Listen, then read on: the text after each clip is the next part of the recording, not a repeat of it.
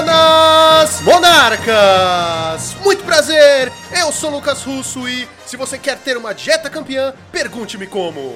E aí pessoal, beijo de Gé aqui, Carlos Roger. Vim aqui pra dizer pro pessoal que a azul é a melhor cor do México hoje, viu? Saudações navegantes, aqui tá falando Gabriel Gonzalez. Vida longa ao Azanarca, ou Monarcasa, porque essa é o que há, a parceria é o que há. E eu inventei a frase agora, e é isso. E isso que a gente tava falando em off, tá vendo, Carlos? É, é a loucura Irado, dele, ele irado, toma um negocinho. Muito legal. Mas tudo bem. Exatamente, senhoras e senhores, hoje nós vamos conversar com Beiço de Geia, Carlos Roger para os mais íntimos e chegados. Vamos saber um pouquinho da trajetória dele, tudo isso e muito mais logo depois dos nossos reports.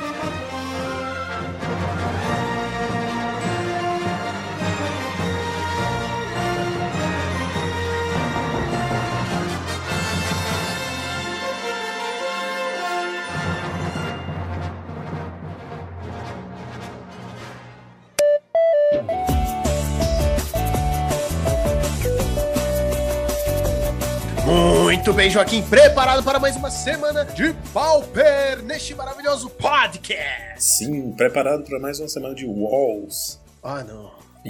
ah, não. Ah, então apresenta aí sozinho, eu tô indo, tá bom? Eu, eu, eu- ah, apresenta aí sozinho, tchau. Alô? Brincadeira, eu voltei. Eu voltei. então vamos para o Challenger do sábado. Tivemos no sábado, em primeiro lugar, o Walls Combo. O jogador Pucione, jogando com a versão que é realmente combo, né? Sem cascade no main deck, nem no side. É, aquele combinho, para quem não tá lembrando, porque enfim, tem um tempo que o combo meio que saiu de voga, é que usa Drift of Phantasms, que é o- uma barreirinha 0-5 de 3 manas, tem transmute por 1 e 2 azuis. E aí ele tem uma série de peças do combo, todas custam 3 manas, e ele pode buscar todas com esse tutor, né? Que é esse é um tutor incounterável, porque né, o transmute é uma habilidade, ele vai gerar. Vai, enfim, vai usar o mesmo sistema de ramp usando as criaturas para gerar mana infinita com é, Freed from the Real ou o Galvanic Alchemist, e aí ele mata o oponente usando o Valakutic Broker. Tivemos no segundo lugar o Tron, Fog Tron, do jogador Casa, tá sempre aparecendo aí nos nossos top 8. É, a versão dele costumava aparecer, ter de diferente, assim, além de sempre usar de um Ova de main, ele usava um Dispel e agora ele trocou por um Spell Pierce. E o Negate, que normalmente vinha no side, agora veio no main. E você apontou na semana passada né, que os Fogtrons ainda não estavam usando os campos, né? As tap lanes que têm a habilidade de de Scry, sim, né? O Casa tá usando um de cada do, do Izzet e do Simic, né? Prismari e Quandrix Campos. É isso, né? A gente tá vendo agora a base do Tron atualizada, como a gente imaginou, essas lanes meio que substituíram as, as Life Lanes. Em terceiro lugar tivemos o Kerblinksy, aquele nosso querido jogador que pega o deck, a ideia doida da galera da semana e leva pro challenge e faz resultado. Dessa vez chegou em terceiro também, acho que. Não, da outra vez ele ficou acho que sétimo com aquele Izzet Affinity. Dessa vez ele foi com Mogwarts e ficou em terceiro lugar. É, a lista eu tô chamando da versão flexível do deck, né? Ela não é tão focada no combo. Mas é também bastante focado no combo. Tipo assim, o plano A é o combo. Ele vai fazer de tudo pra juntar o combo e ganhar assim. Mas ele tem é, saídas, né? Ele, ele tem formas mais agro de vencer. Ele não precisa fazer mana infinita, por exemplo, pra vencer. Ele pode fazer o combo e ganhar batendo. Eu vou só. Peraí. Pronto, mandei um e-mail pra ele perguntando se ele quer ser meu amigo e quer testar os Meu meus decks, Deus. já que os meus amigos não querem, então. Seus dedos são muito ágeis, cara. Meu Deus do céu. É, é que já tava preparada, na verdade. Entendi. É, Faz tempo que eu quero ser amigo de alguém que teste os decks que eu envio pra elas e não que simplesmente falem assim: hum, legal sua ideia, vou testar. Nunca mais eu ouvi Ai, falar. O que mais eu ia falar sobre essa build? Ah, o que ele fez de interessante, ele sempre dá uma mexidinha na lista, ele nunca leva a lista exatamente como a pessoa postou, e ele dessa vez incluiu uma carta que eu achei bem interessante, que foi o Sparksmith, né? O Fagulheiro, que é aquele goblinzinho que vira pra dar X de dano, igual, sendo X igual ao número de goblins. Como ele tem muito efeito de sacrifício, né? Ele consegue controlar fácil quantos goblins tem na mesa e é uma boa remoção. É, as builds até agora flexíveis estavam usando Mog Fanatic, que é aquele que sacrifica para dar um de dano em qualquer alvo, ou um Tarfire, que é aquela instante, né? Que é, é, é tipo um choque, ele dá 2 de dano, custa um vermelho, só que ele é tribal Goblin, então dá para buscar com a Matrona. O Kerblinks resolveu ir com o Fagulheiro, um no main, dois no side, eu achei uma escolha interessante. É, eu acho que com esse deck se popularizando, a gente vai ver cada vez mais aparecendo ideias criativas de goblins é, para serem tutorados com a matrona, né? Porque tem bastante opção interessante no formato, depende muito da necessidade do meta. Né? Em quarto lugar, tivemos o Cascade Walls do House of Mana MTG, a versão agro dessa vez, né? Com o combo do site. Então a versão dele, o deck dele consegue converter e fazer o combo, mas ele joga com o plano principal agressivo, com uma Mobs Crusher de main, o Drifter de main, e aí de resto, né? É pirata e dinossauro. É, esse cara, ele é um canadense, ele acho que ele tem 15 ou 16 anos, ele é super jovem. Super jovem comparado a gente, né? E não joga Magic há muito tempo, é, especialmente Pauper. Ele eu sei que ele joga bastante standard e, e jogar, costumava jogar arena também. Acho que ele migrou pro mal recentemente. E acho que foi a primeira vez que eu vi ele testando, né, e, e treinando para tentar fazer resultado foi no último PTQ Pauper que teve, que ele tava treinando justamente com o Walls. E ele tá bem dedicado a esse deck, tá fazendo bastante resultado. Ficou em quarto no, no challenge de, de, sábado e no domingo ficou em primeiro lugar com o mesmo deck. Quinto lugar, tivemos o Jundão da Massa do jogador Tito Odire, como a gente já falou antes aqui, ele é um grande jogador de OR Fadas e ultimamente é, abandonou o deck e tem jogado sempre de Jund ou de Gru Ponza. Jund Cascade ou Guru Ponza. E é como eu falei, né? Para mim é sintomático que um dos maiores jogadores de UR, Fadas, é, não tá mais jogando de UR Fadas, né? E a gente tem visto o deck dar uma sumida. Aliás, eu atribuo muito a isso também o sucesso do Walls, né? O maior predador do Walls no, no, no meta são os UX, principalmente o B, né, porque tem remoção de graça, mas o R também é uma match bem difícil. E ele deu uma sumida justamente porque o Jund estava é, em bastante ascensão, ainda está muito popular. A gente vai ver que ele é um deck que ainda tem sido muito jogado nos challenges, apesar de não estar tá fazendo resultados muito bons. Mas aqui a gente teve o Tichodiri chegando em quinto lugar. Em sexto lugar, tivemos o Ryzen, jogador italiano, que tinha dado uma sumida dos challenges é, jogando de Fogtron. Ele andava jogando muito de Pestilência, de Cascade, de Boros Bully. Voltou a jogar de Tron. Ficou em sexto, é, com um Jim Rova no main também. Acho que agora acho que nesse momento do meta, nessa, nesse ponto que a gente está da temporada, o Jim Rova de main virou meio que padrão, né? É, exatamente. Assim como a gente tinha visto uns tempos atrás, né, que o Pyroblast tinha virado uma cópia de Pyroblast no meio tinha virado o staple do Tron.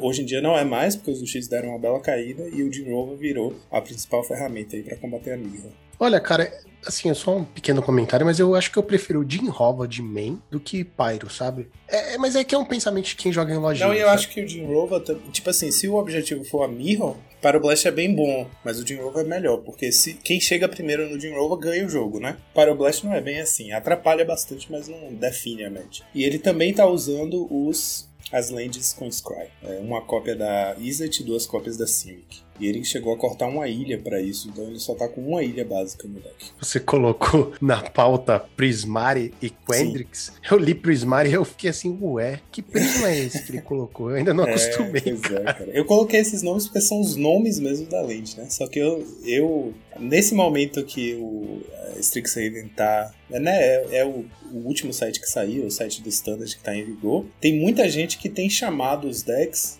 é, usando as guildas, entre aspas, que, trocando os nomes das guildas pelos nomes das escolas, né? E eu acho isso muito estranho, não entra na minha cabeça. Tipo, eu fico vendo Lorehold Agro. O que, que é Lorehold mesmo? Aí, ah, tá, é Boros. Não faz nem sentido, né? Lorehold é, Agro.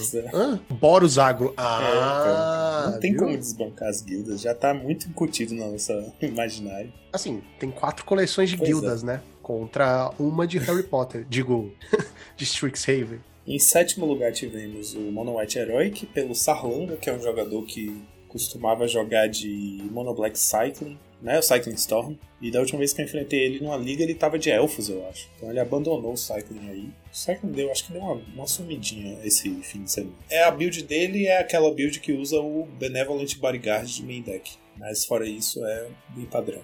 E em oitavo lugar tivemos a terceira aparição do Fogtron nesse top 8 com o R Clint 21, essa build dele também com Jirova no main, Dispel no main, dois negates no side, Inside Out no side também, né? Os Strons aí tentando peitar o Walls, que tá bem popular, mas ele sem, nesse caso aqui, sem nenhuma lente que dá Scry. Vou sentir falta da época que as pessoas não gritavam ban no Tron, cara. Ah, você sabe como é. Três Trons aqui no Challenge é o suficiente pra galera ficar maluca. Mas calma, querer pôr fogo Calma que a gente vai chegar no domingo, porque não teve nenhum no top 8. E os top decks foram: primeiro lugar, Stomp, 11 cópias, 22% do meta. Segundo lugar, Fogtron, 7 cópias, 14% do meta.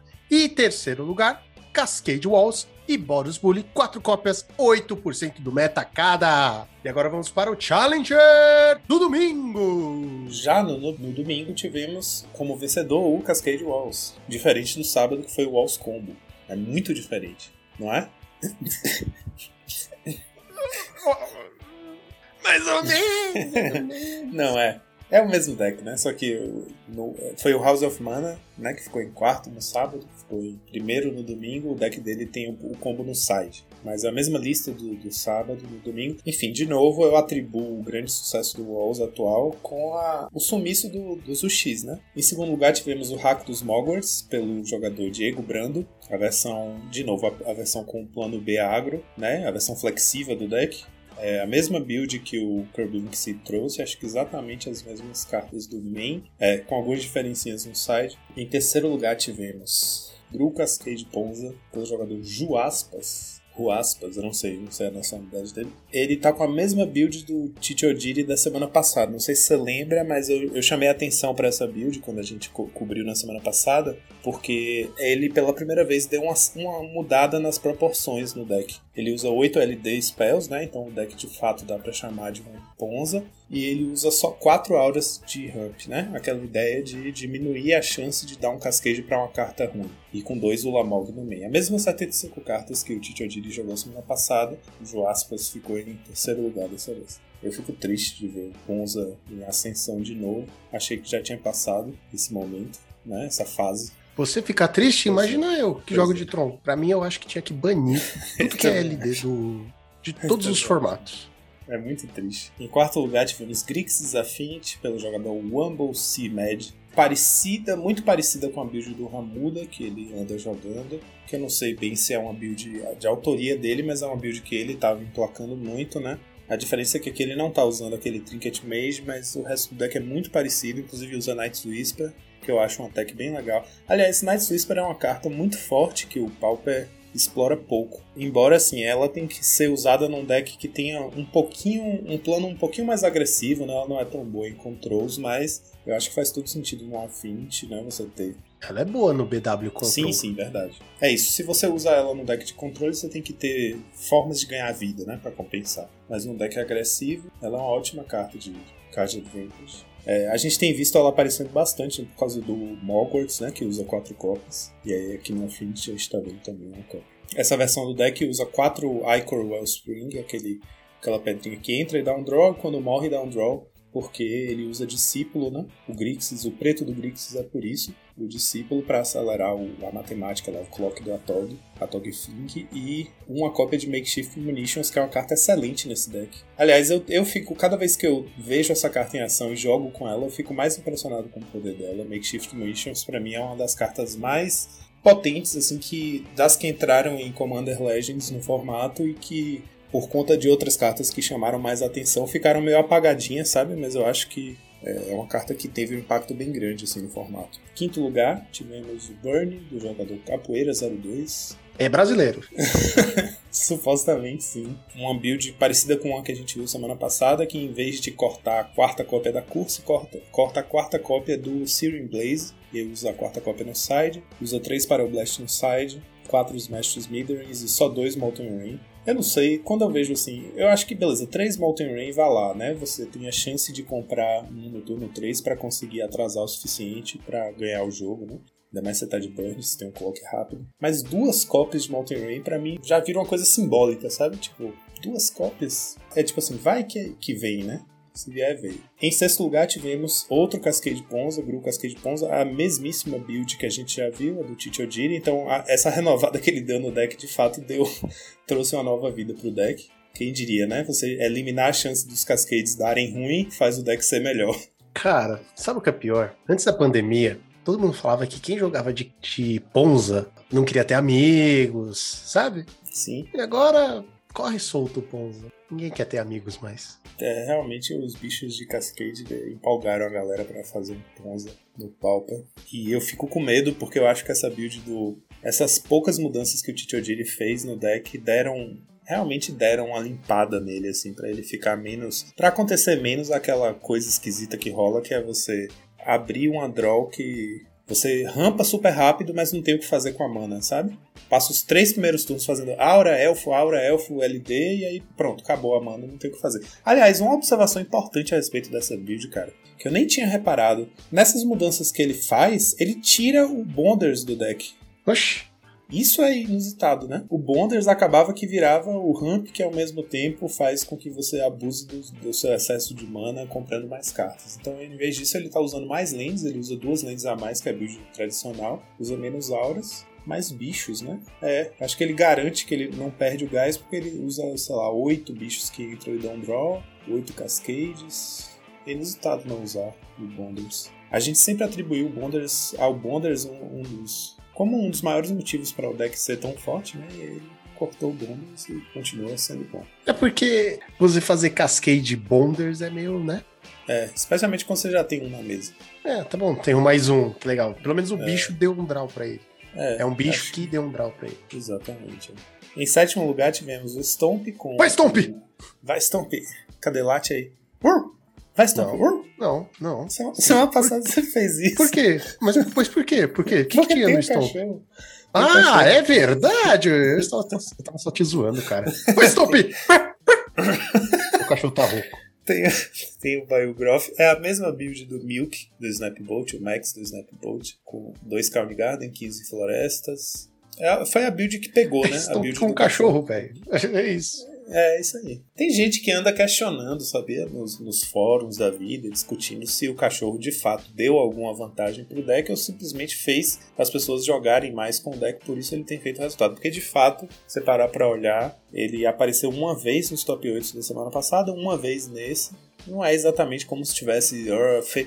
Porque acho que é o que as pessoas têm falado é que assim, a carta não é ruim, não dá pra dizer que ela é ruim, ela é muito boa. Só que é, é como se. O, o, argumento do pessoal é que ela não exatamente melhora nenhuma matchup ruim do deck, sabe? Eu entendi o que você quis dizer. Eu, assim, para mim eu acho que tem muita validez esse cachorro porque ele traz os quatro Young Wolf como vira, vira um staple do deck, né? E ele, os quatro cachorros mais os quatro Young Wolf criam uma, uma certa resistência à canhonada, né? Que é um, uma fragilidade que o deck vinha tendo que eu particularmente quando jogava contra o deck ficava meio estupefato assim com a eficiência da Cannonade contra o deck e o quanto os jogadores não jogavam em volta, sabe? Simplesmente desciam a mão inteira e passavam e turno 3 canhonada e o jogador ficava puto, quitava. Essa build cria uma certa resistência a isso, mas eu, eu entendo que não é exatamente também. Tipo assim, das 28 criaturas do deck, 8 tem resistência à canhonada. O resto inteiro vai embora com a canhonada. Então, não é também como se estivesse fazendo essa grande diferença, né?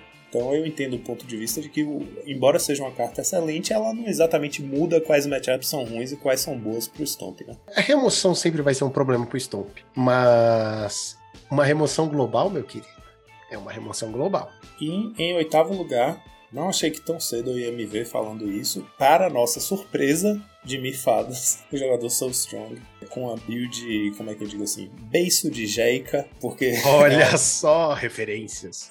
É uma build 20-20-20, né? 20 criaturas, 20 spells, 20 lanes. E ainda assim, 4 Algor of Bolas. O nosso querido beiço de Geia, como eu já falei antes, não tem medo de ser traído pelo Algur. Ele usa 4 mesmo só com 20 spells, mas não é 4 Brainstorm para garantir que o Algur vai vai render cartas. É isso, 20, 20, 20, 20 criaturas, é, com 8 remoções e 8 counters, 8 cantrips. E no side ele usa 2 durez, aproveitando os 3 Ice Tunnel de main, né? A gente já falou um pouco sobre isso também. A flexibilidade da mana do Ice Tunnel permitiu que os UB começassem a usar durez no side. Uma cópia de Bonders no side também. Fora isso, né, o que a gente já, já tá acostumado a ver. Dois Okibas no side, acho interessante apontar. Eu só não consigo aceitar esses quatro brainstorms, cara. eu não gosto de brainstorms, sinceramente, eu não gosto. Não é que não seja uma carta forte, viu? Mas ela tem os seus problemas aí, né? Tem os seus problemas. Que você não tá tendo esse card advantage, tá tendo um card selection que, se você não tiver uma forma como embaralhar o seu deck, como a gente já falou várias vezes aqui, adianta porra nenhuma, né? Então, 4 eu acho um pouco de exagero. Essa build, essa build aí, que é a build, a build que eu chamo de a build do beiço, ela usa o Brainstorm de uma forma bem agressiva, né? Porque ele tem quatro Fairy Seer, normalmente a gente vê três nos de Mi Fadas, quatro Ogre Balls, que são cartas adicionais que, que combam com o Brainstorm, né? Que ajudam o Brainstorm. Porque você, faz, você consegue fazer Brainstorm no passe, que em geral é uma jogada errada, né? Fazendo o passe, mas tendo o Fairy Seer para fazer no turno seguinte, ou Augur of Bolas, você consegue fazer com menos risco um Brainstorm no passe. Então ele nem tem muita Fatland, só tem 5 mais 4 Brainstorm porque ele consegue fazer, botar as cartas para baixo com Fairy Seer ou manipular a compra dele com Augur of Balls. Né?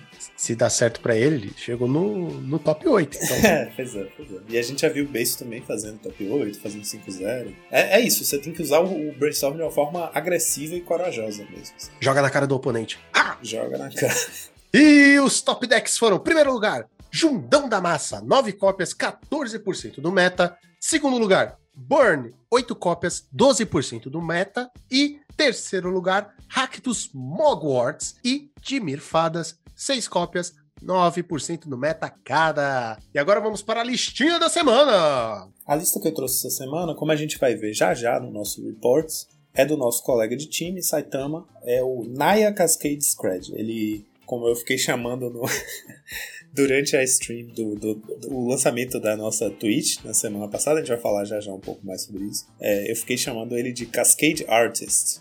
Ele é o nosso artista da cascata, porque ele é o inventor do Jund, né? O primeiro deck de Cascade que tem consistência, né? Que usa o Cascade de uma forma a gerar sempre vantagem né? Tipo, diferente do Gru, como a gente já viu que tem essa fragilidade de às vezes abrir um cascade com cartas que, não, que são indiferentes para o jogo, as aurinhas e tal.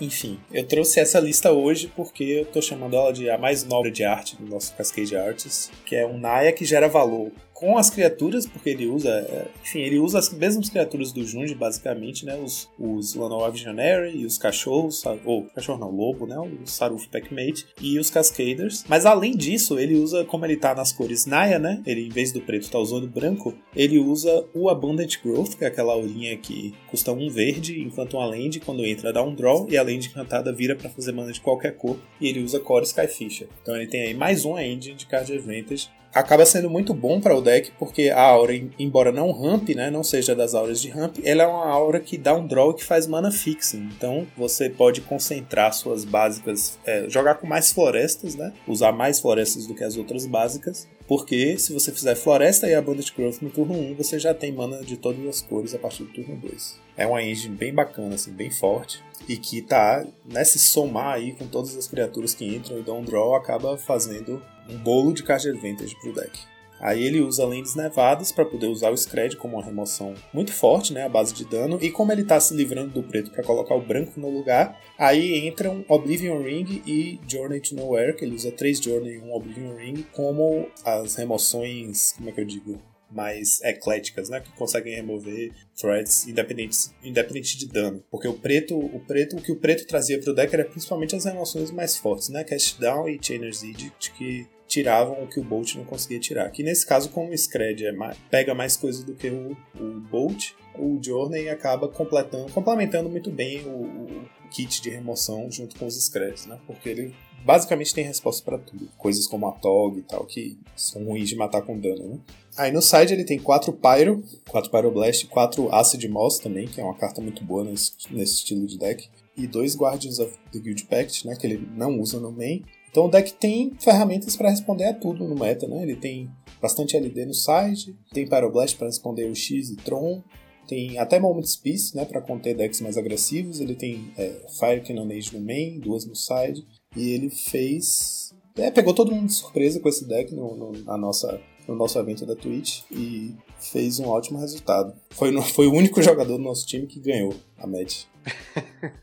Redenção! Redenção, pois é. Você quer saber minha opinião, né? Eu quero. Ah, cara, eu tô dividido. Sim. Eu tô muito dividido. Eu vou. Vamos, vamos aos poucos. Primeira coisa, tem Scratch. E você sabe a minha opinião sobre Scratch quando eu não tenho Scratch. Segundo, segunda coisa, você me falou há um tempo, quando eu fui comprar as minhas lentes nevadas, falou assim: compra 20 azuis e uma ou duas das outras cores. Aí o cara vem e me faz. Ou seja, eu não consigo montar de imediato por causa de você e dos squares. Peraí, você. Certo? São cinco florestas, quatro montanhas, duas planícies. Eu não comprei todo o resto, eu só comprei duas pretas e duas vermelhas, que foi o que você me falou pra fazer. e nem comprou. Eu confiei em você. Mas tudo bem. Não, as azuis eu comprei umas 20. Enfim, o que eu gosto é que tem Guardião, porque Guardião pra mim é a minha carta favorita de todo o Magic. Você sabe? Toda a minha história com ele, BW e tal. Porém, tem LD. E quando tem LD, me perde, cara. Eu não consigo jogar de LD Mas, mas é no seja, side, é no side. Mas é. Mas, mas eu jogo só com o main deck, eu não, não uso o side no 2, no 2, né? Você Na, pode- na match 2. Você pode mexer no site, você pode jogar com seis Pyroblast. Mas é, mas é a lista que que tá aqui, não é pra mim mexer. Se fosse pra mim mexer, então, eh, seria o Ninjinit aqui. Trocaria todas as 75 cartas pela do Ninjinit. Você quer ficar mudando regra agora? Não. Enfim, eu acho que é um deck legal, bacana de jogar. Não muda muito, assim, do Jundi. Muda e não muda, né? Acho muito legal, achei bacana essa versão. Jogaria, se eu tivesse a possibilidade, se tivessem falado pra mim assim, ó, compra mais cartas de terreno, né, nevado e tal. Não compra só duas. Eu não sei o que eu tô falando, mas fora isso, e os Scrads, que, né, sempre foi uma parada, eu jogaria, cara. É, eu daria. Tô entre, tipo assim, 51, 49, assim, balançado de gosto, não gosto. É, eu assim, eu enxergo de cara que ele, ele apele menos do que o Jundão. O Jundi tem, tem um quê de Mono Black, assim, da alma do Mono Black, apesar de ser um deck de três cores, que eu acho que é isso que acaba apelando muito para as pessoas, pros, principalmente para os brasileiros, curtirem tanto o Jundi. E esse deck não tem essa, não tem esse espírito, né? Eu tava pensando aqui, o Saitama podia mudar de nome, viu? Ele podia se chamar Niagara. Por quê? Niagara Falls. Sim, mas por que, né? Cataratas do, do Niagara são cascatas, você sabe, né? Ah, cascata. Ah, entendi agora. Boa, boa ideia. E agora vamos para os nossos reports. Nós tivemos, nesse fim de semana que passou, lançamento da nossa Twitch. Lançamento da nossa Twitch. O combinado, né? O que estava planejado era que o Gonzalez ia narrar os jogos e eu ia comentar, auxiliar, atrapalhar, porque o importante é participar. Infelizmente, por motivos de saúde, eu não pude estar presente. A galera que do time sabe, e quem me acompanha no Twitter também, Quero até abrir esse momento para agradecer todo mundo que mandou mensagem para mim. Eu fico muito feliz, me ajudou a me recuperar mais rápido. É sério, galera. Eu fiquei lá lendo, foi muito bacana ver que vocês se preocupam. Então eu não pude estar presente. Então quem vai contar tudo o que aconteceu, porque eu também não consegui assistir, porque eu estava dopado, vai ser o Joaquim. É, então, cara, foi, foi uma pena não ter tido você, mas acabou dando tudo certo. É, a gente recrutou a ajuda do Martinez, que foi incrível ele ter topado de última hora, né, para fazer os comentários junto com o Gonzalez. Foi muito legal ter E a gente agradece demais. Demais, demais, Eu agradeci muito ele no dia lá. Foi muito bacana. É, teve realmente essa vibe de um evento. De um evento comemorativo, uma celebração, sabe? Foi um clima muito amigável. É, o Gonzalo estava muito. Como é que eu digo? Radiante, Radiante. animado, exatamente. Deu, deu uma vibe muito bacana. Então foi muito divertido. Teve bastante gente no chat. Foi bem participativo o chat. Eu achei isso muito legal. Que desde o começo teve bastante gente participando. Então, eu fiquei muito feliz, assim, achei que para um primeiro evento a gente conseguiu, né, fazer uma coisa bacana que divertiu as pessoas, que os jogadores se divertiram, os comentaristas se divertiram. Foi muita risada nos comentários. Foi muito bacana, porque a gente teve também. Foi um- esse espírito né, de fazer um amistoso entre os dois times. É, a gente teve a exibição mesmo, assim, tipo, o Gonzalez usou muito esse termo, né, para descrever o evento. Foi uma exibição entre dois times, foram partidas é, demonstrativas do Magic, assim, não exatamente um, um torneio, né? A gente não tava. Não era altamente competitivo. A gente tava lá pra brincar, e se divertir, Exato. não pra. Ah, eu vou passar o carro em cima de. Pois é. Mas porque o Asa Branca é o nosso. O time irmão, né, dos Monarcas. E isso foi muito legal, esse, esse clima camarada, assim. O Rodolfo tinha já combinado com a gente, levou a logo nova do, do Asa Branca para revelar lá durante a live. Então teve, teve Linda e maravilhosa. É, muito incrível. Teve. Vários momentos bacanas, assim, né? É, as conversas com os jogadores foram muito legais. Então a gente teve as partidas em sequência e depois de cada partida tinha um bate-papo rápido com cada jogador que jogou. Primeiro do Monarchs, depois do Asa. E trocava uma ideia rápido, seguia para a próxima partida. Foram quatro horas, né? Foi mais ou menos isso mesmo. Começou às 7, 7 horas, foi. E terminou às 11 e pouquinho. Foram 4 horas de live. A gente. Né, eu fiquei supondo que ia ser umas 4 horas mesmo, porque quatro jogos, né? Quatro partidas. Cada partida tem no máximo 50 minutos. É, a gente calculou 4 a 5 horas, porque às vezes podia demorar mais, né? A gente não esperava que durasse 50 minutos cada partida, Sim. mas com as entrevistas Exato. e. Né? E foi um formato muito merchan. bacana. Vocês fizeram merchan, né? fizemos, né? Fizemos merchan. Ah, por favor, por favor.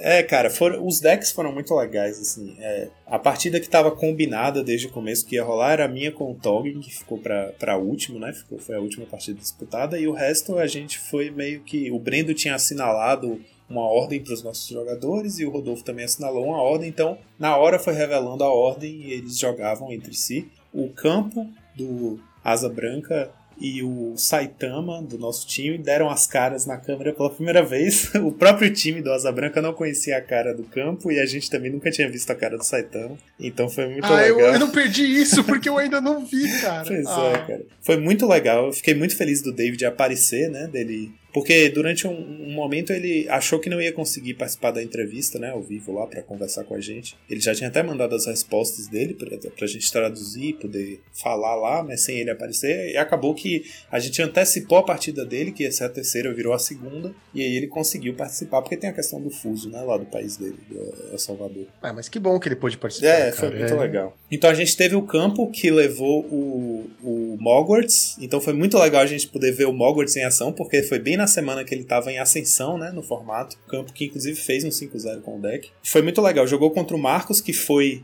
foi pela primeira vez em muito tempo, para acho que para muita gente que acompanha o nosso time, o Kids Sliver foi de Slivers. Ah, até que enfim. E ele foi, veio as duas matches com um começo bem agressivo, só que o Mogwarts foi mais rápido e combou mais rápido. Inclusive no game 2 o campo teve um Darkness, né? Aquela fog preta então a gente achou que o Marcos ia conseguir ganhar, bateu letal e ele teve o, um mana preto para fazer um fog. E aí ganhou na volta. Ah, parabéns. Olha, Darkness é uma carta que ninguém espera. É, cara, pois é. Foi bem legal, bem divertido ver o Mogwarts em ação. E depois a entrevista com o campo também foi bem bacana, né? Ver ele pela primeira vez. E, ele, é, e acho que ele até ficou. É, ficou animado, empolgado com, com o evento, né? De ter participado, de ter dado entrevista e tal. Ele estava até fazendo uma enquete essa semana no Twitter sobre possibilidades de produção de conteúdo, que acho que ele vai começar a fazer em breve. Então acho muito bom, porque o Campo é um excelente jogador, né? Que está sempre fazendo resultado nos challenges, nas ligas. E tem é, ótimas ideias de deck building.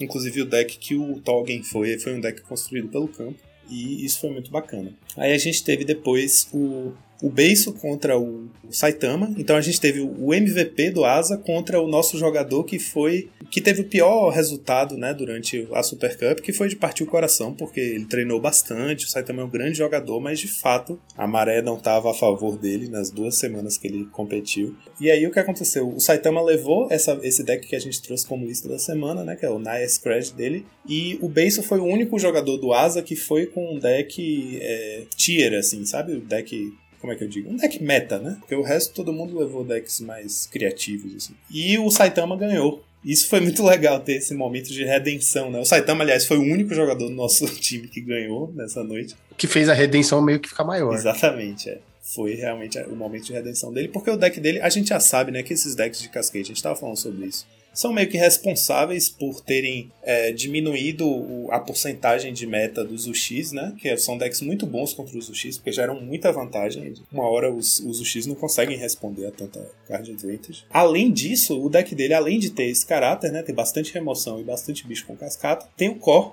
Corey Skyfisher que é, um, é uma pedra no sapato do Fado, sempre foi, é o que faz o, fazia o, o, o Boros Monarca ser uma match tão ruim pro Fadas, por exemplo, que é um bicho 2-3 voar, então é uma parede para as fadinhas, né? Ele engole ninja, engole fadas, então foi... Dinossauro que come fada. Exatamente, pois é. Então acabou que foi, era realmente uma match, uma matchup acho que muito favorável para o Naya, apesar de ser a primeira vez que a gente tá vendo o deck, né? Dá pra gente olhar pra lista e prever que isso aconteceria, e foi muito bacana a match, muito divertida, porque porque apesar de ter dado 2-0 pro Saitama e, e, ter sido né, uma matchup bem favorável, foram é, jogos bem disputados, né? Que na maioria do, do tempo dos jogos o, o base com o Befada estava em vantagem, né? Só que aí tem um momento que o, o Saitama vira, né? Ele vem com as emoções no, no, fim do turno e no turno dele ele começa a fazer cascata, cascata e haja resposta, né? Para tanta mágica, né? Tanta mágica que abre mágica que abre mágica. Acho que rolou do, nos dois jogos dele fazer dinossauro abrindo é, pirata, abrindo cachorro, sabe?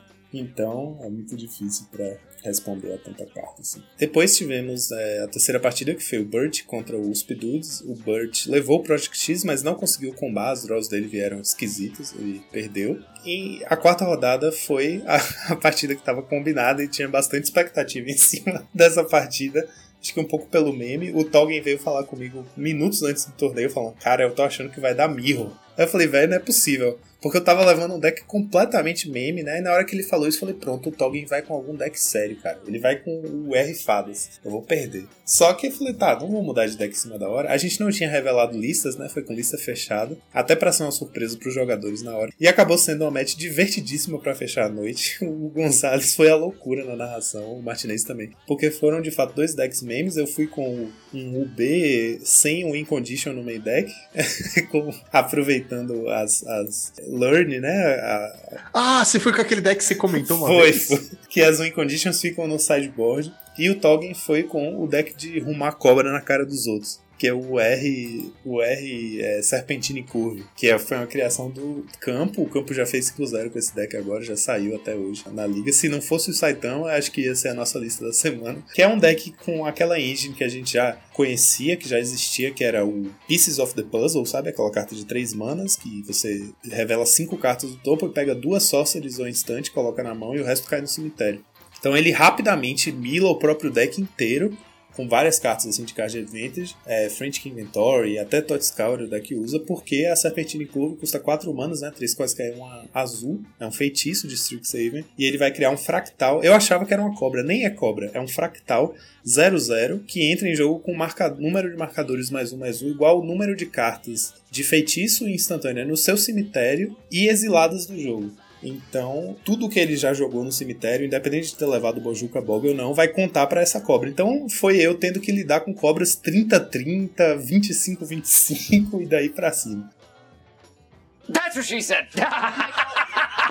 eu sei que foi divertidíssima a match, porque eu tinha levado um deck que eu achava que era meme, mas acabou que o Toggen venceu em, no quesito meme e no quesito Magic também, porque ele ganhou as duas, os dois jogos. É, e o Gonzalez e o Martinez se divertiram muito, porque até um certo ponto do jogo ninguém estava entendendo o que estava acontecendo. Ninguém entendia qual era o meu deck e qual era o deck do Toggen. Eu, no começo, achei que o Toggen estava jogando de UR Fadas, porque ele começou fazendo a, a Snowland dual, né? Virada, aí depois ilha, aí ficou castando é, Cantrip e tal. Eu fiquei esperando essas fadas começarem a aparecer. E nada das fadas aparecerem e as removal se acumulando na minha mão. Aí quando eu vi, ele começou a fazer os. os como é que chama? Os é, Pieces of the Puzzle. E aí começou a, a descer cartas pro cemitério. Ai meu Deus, eu vou levar a cobrada na cara. That's what she said! aí foi isso mesmo. Morri levando fling na cara. É isso aí, não tem nem mais o que dizer, cara. Esses foram os melhores reportes que acho que a gente teve em muito tempo. Então, depois desses reports maravilhosos, já sabe, Joaquim, né? Solta a.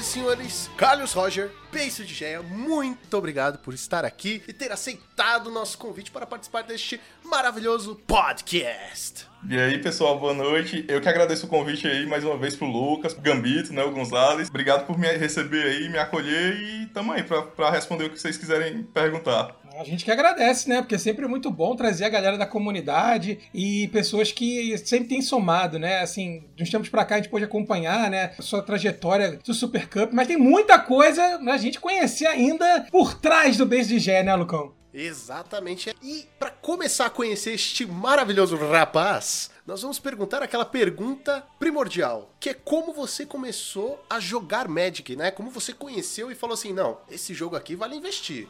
Tá, vamos lá. Como começa a minha trajetória no Magic? Era meados de 2004, finalzinho mais ou menos de 2004 para 2005 eu fazia ensino médio lá na escola técnica, né, do Cefet. Aí cheguei lá e tal, fui jogar futebol, se eu não me engano. Aí cheguei na quadra, tinha um grupo de pessoas lá, pessoal lá da minha classe. Tinha uns três, três meninos jogando. Umas cartinhas, assim. Aí eu olhei e vi, caramba, que parada legal. Eu acho que na época eu tava assistindo Yu-Gi-Oh!, não sei. Aí eu fiquei interessado, né? Comecei a olhar o pessoal jogando lá. Eu lembro que um cara tinha levado dois decks, um deck, um deck de elfo e um deck de mago. Aí eu comecei a assistir, eu, caramba, que joguinho legal, isso aí é teu, é? Aí fui perguntando, ele foi me explicando, não, esse aqui é um jogo chamado Mer. Que Yu-Gi-Oh! legal isso, né? Pois é, o que Yu-Gi-Oh! legal, velho. Isso aí é inspirado no Yu-Gi-Oh! né? Aí o cara, rapaz, eu acho que não, acho que ele é um pouquinho mais antigo. Aí eu fui perguntando as coisas, ele foi me explicando eu, e eu achando o jogo muito irado, assim, vendo as regras, questão dos pontos de vida, que, e ele me explicou daquela maneira, assim, que, que vis, deslumbra todo jogador, né? Não, é porque a gente somos dois magos, um tentando derrotar o outro, botando as criaturas em jogo, aí já fez aquela fantasia toda. Aí eu olhando, eu, meu irmão, vou querer jogar isso aí, ó. Tu me ensina? Aí ele ensina na hora. Aí ele me emprestou um deck lá para jogar. Comecei a jogar com ele, perdi todas, mas do mesmo, da mesma maneira não me desanimei, né? Porque tem muita gente que desanima quando começa a perder. Aí eu sei que um mês depois foi juntando uma galera que jogava lá. Tinha um cara que ele montava uns decks assim para vender e eu acabei comprando um Monoblue na época. Monoblue com uma carta chamada Furta Espalhafatoso. Minha primeira rara que eu tive. Era uma carta assim: sete manas, você ganha o controle de uma permanente de cada jogador. Aí depois desse aqui eu só queria jogar. Eu só queria jogar e eu morto de feliz, assim, a carta. Eita, sete mana ganha um controle de qualquer carta.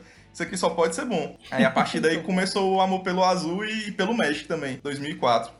Eu comecei a jogar mais ou menos nessa data aí. O Carlos, o engraçado, né, que todo começo, né, de Magic tem sempre a doutrina, né? Nós jogadores temos esse costume, né? Eu comecei antes, na verdade eu comecei na antiga sétima série e foi assim também, né? Eu tinha, eu tinha que jogar com alguém, então tu vai lá e vende o jogo, aí faz toda aquela fantasia, né, de, cara, vocês precisam conhecer com essa magia aqui, dois magos, aquela doideira. Às vezes você desesperadamente convence algum maluco a jogar com você, né? E aí, cara, aí a paixão se dissemina né? Muito, muito bom isso. Não, o melhor é que ele também passou pelo fato de, tipo, caraca, sete manas, meu, isso é muito forte, pega qualquer carta. Pobre criança, né? Todos nós já fomos inocentes um dia e falamos assim: Uau, 5-5 voar deve ser muito forte. Não faz é. nada a carta. Era, não, tinha um cara que tinha aquela besta, besta crosana, que era um bicho 13 barra 13, sei lá, 25 manas. Aí eu, meu irmão, eu tenho que colocar isso aqui no meu deck, eu tenho que montar um deck verde, porque esses bichos verdes aqui são muito fortes. Aí,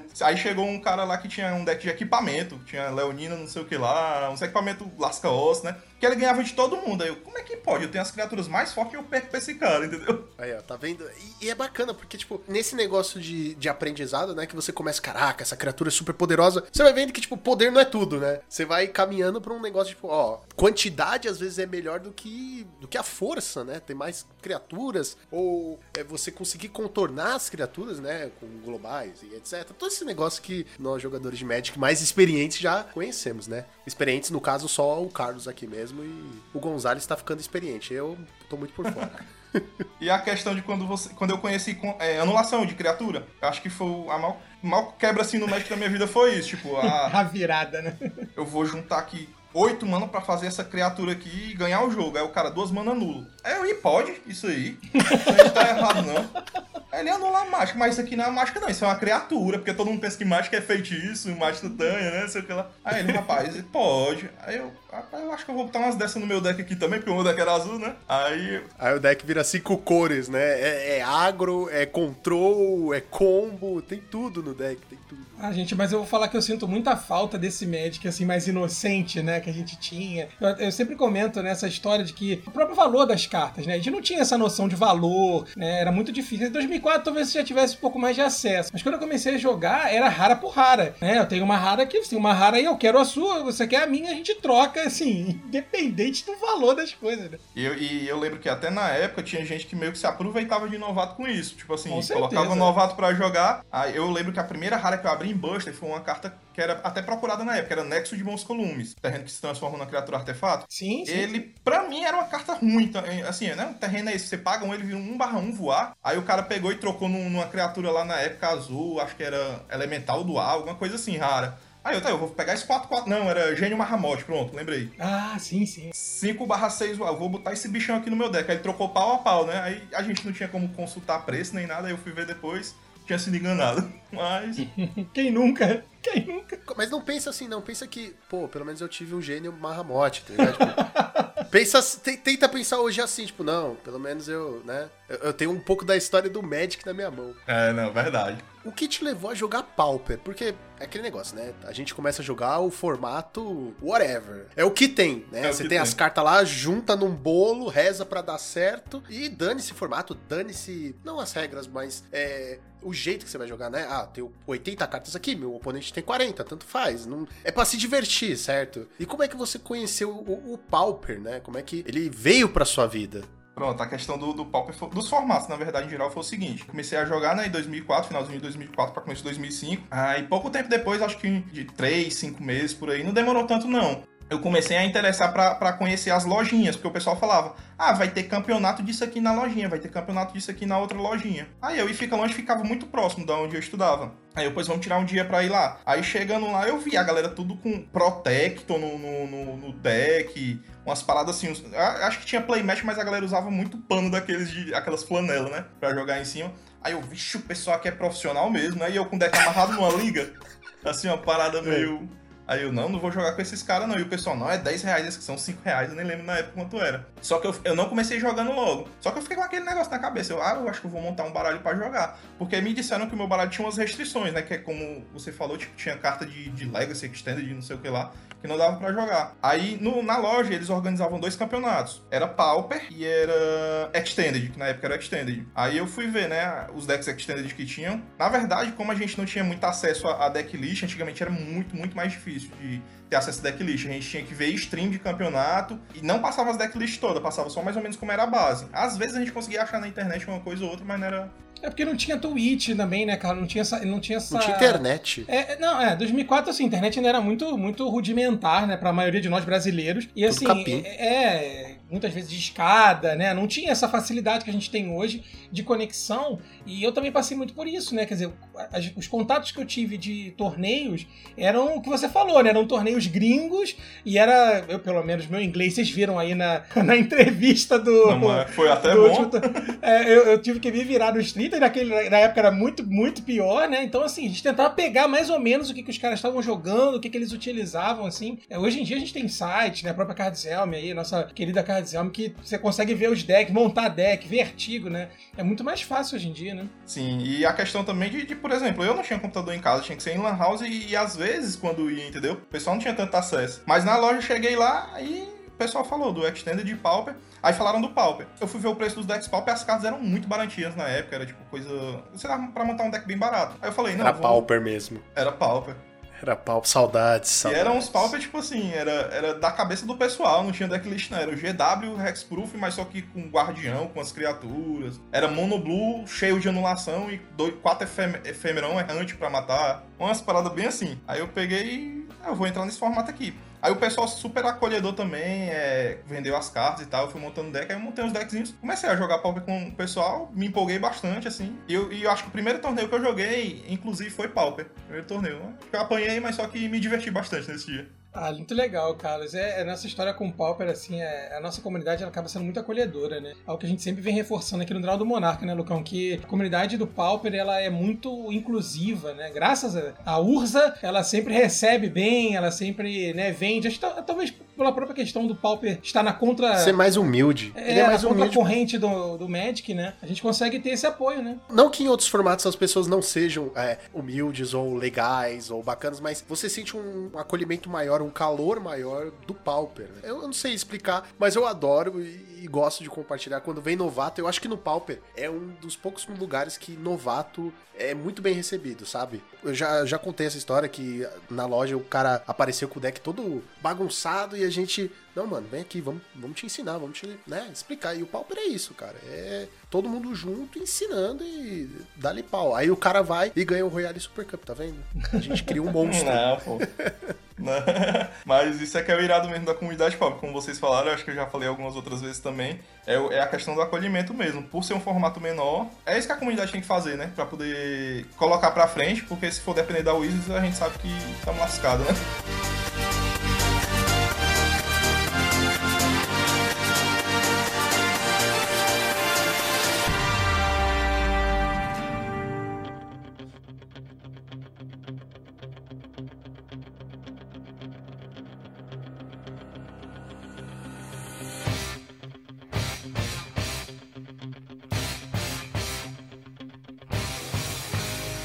Agora, Carlos, eu, né, até para a preparação, né, do nosso evento de inauguração da, da Twitch do Monarchs, né, você está ouvindo isso, né, esse evento já aconteceu e foi muito incrível, né, então você pode ir lá conferir nosso canal na Twitch, né, Monarchs MTG. Eu sei que você já está trabalhando com Magic, né, full time, né, assim, de dedicação exclusiva há, quase três anos. Tem toda uma trajetória, né, de viajar para os GPs, fazer, jogando os main events. Eu também, eu tenho um só na minha carreira, um 6-2, né, cansadinho, mas fiquei muito feliz, muito orgulhoso. Foi bom, É, pô. É, não, o primeiro Tem GP. mais que eu. É, a GP do Modern, Deu né? zero. Fiquei muito orgulhoso, assim, foi, foi incrível. Você tá jogando de humanas, eu me senti, me senti pro player por dois dias ali em São Paulo. Mas assim, a gente sabe também que a sua dedicação de Magic, ela tá muito focada pro mall, né? Pro Magic Online, né? Você é muito famoso, né? Por seus troféus, assim, né? O verdadeiro colecionador de troféus 5-0 ali, que a galera que estiver escutando a gente quiser entrar agora no mall, vai encontrar lá o base de Geia. Eu queria que você falasse um pouco pra gente, né? E, e pra mim também, que eu vou anotar, inclusive, essas dicas, né?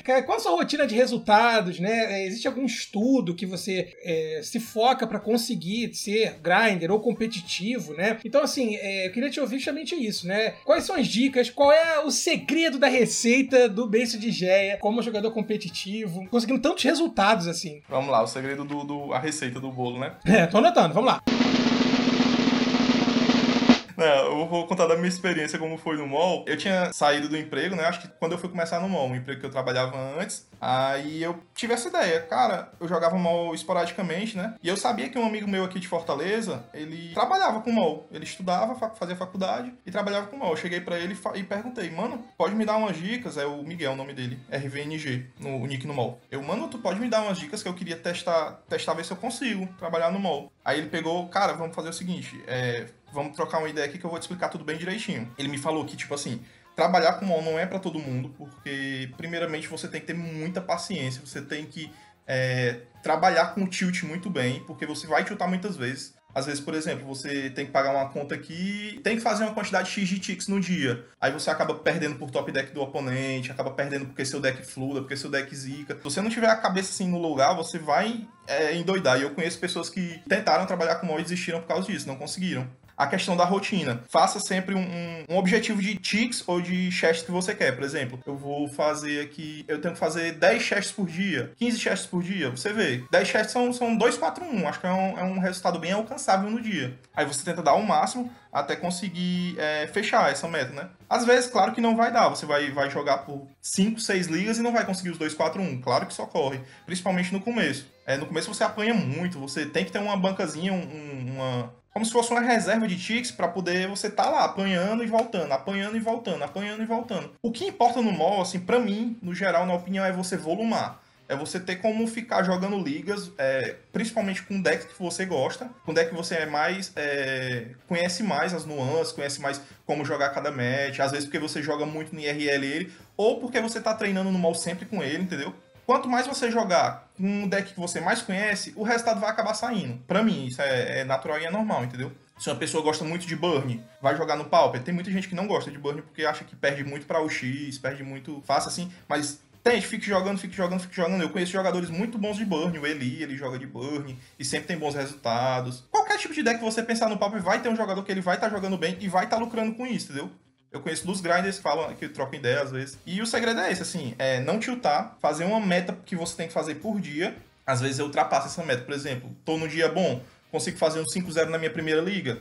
Eu não vou parar, entendeu? Porque eu não vou usar, tipo, duas horas do dia só podendo jogar mais umas duas ou três ligas. Aí eu já vou acumulando pro, pra amanhã, entendeu? Pro restar de amanhã, volumar o máximo que você puder, porque você volumando, além de você estar tá tendo um retorno financeiro, né, que é o dos chiques que você vai vender, você vai estar tá aprendendo a jogar os métodos, você vai estar tá aprendendo sobre o seu deck, quais mãos equipar, tanto que vai ter uma hora que, por exemplo, já chega no automático, tipo assim, sai a mão aqui, as sete cartas iniciais, você já sabe, não, eu vou equipar essa mão aqui contra esse tal, tal tipo de deck, entendeu? Outra coisa também, o Pauper, por exemplo, ele é um formato que tem poucos jogadores nas ligas, se eu não me engano, entre 200, acho que chega no máximo a 300. Tô aqui na liga, pego o Hellsal, por exemplo. Já sei que 90% das vezes ele vai estar de Tron. Aí eu já vou adequar minha mão inicial a isso, entendeu? Aí tem essas dicas que você pode ir ajustando, mas no geral é isso. É volumar, fazer uma meta, cuidar muito da cabeça para não tiltar. Às vezes você, tipo assim, o dia tá muito ruim, você tilta, porque perde uma partida por Zico, outra partida por Flood, faz uns 2-0-3 na liga e dropa. Dá a parada, vai fazer outra coisa e continua mais tarde.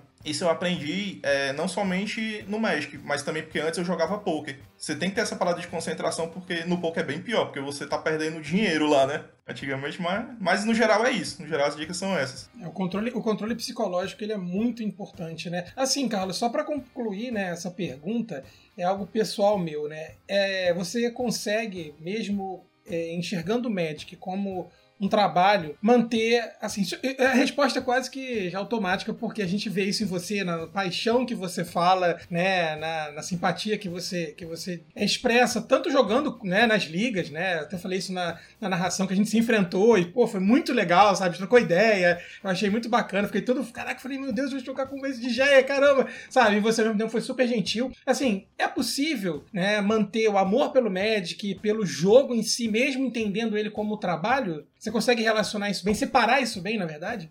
Pronto, é outra questão também. Já me perguntaram bastante isso. É, sim e não. Tem épocas que, por exemplo, eu tô tiltado com alguma coisa, não somente no México, mas da própria vida, que você pensa assim, pô, vou ter que passar o dia grindando, vou ter que passar um dia jogando.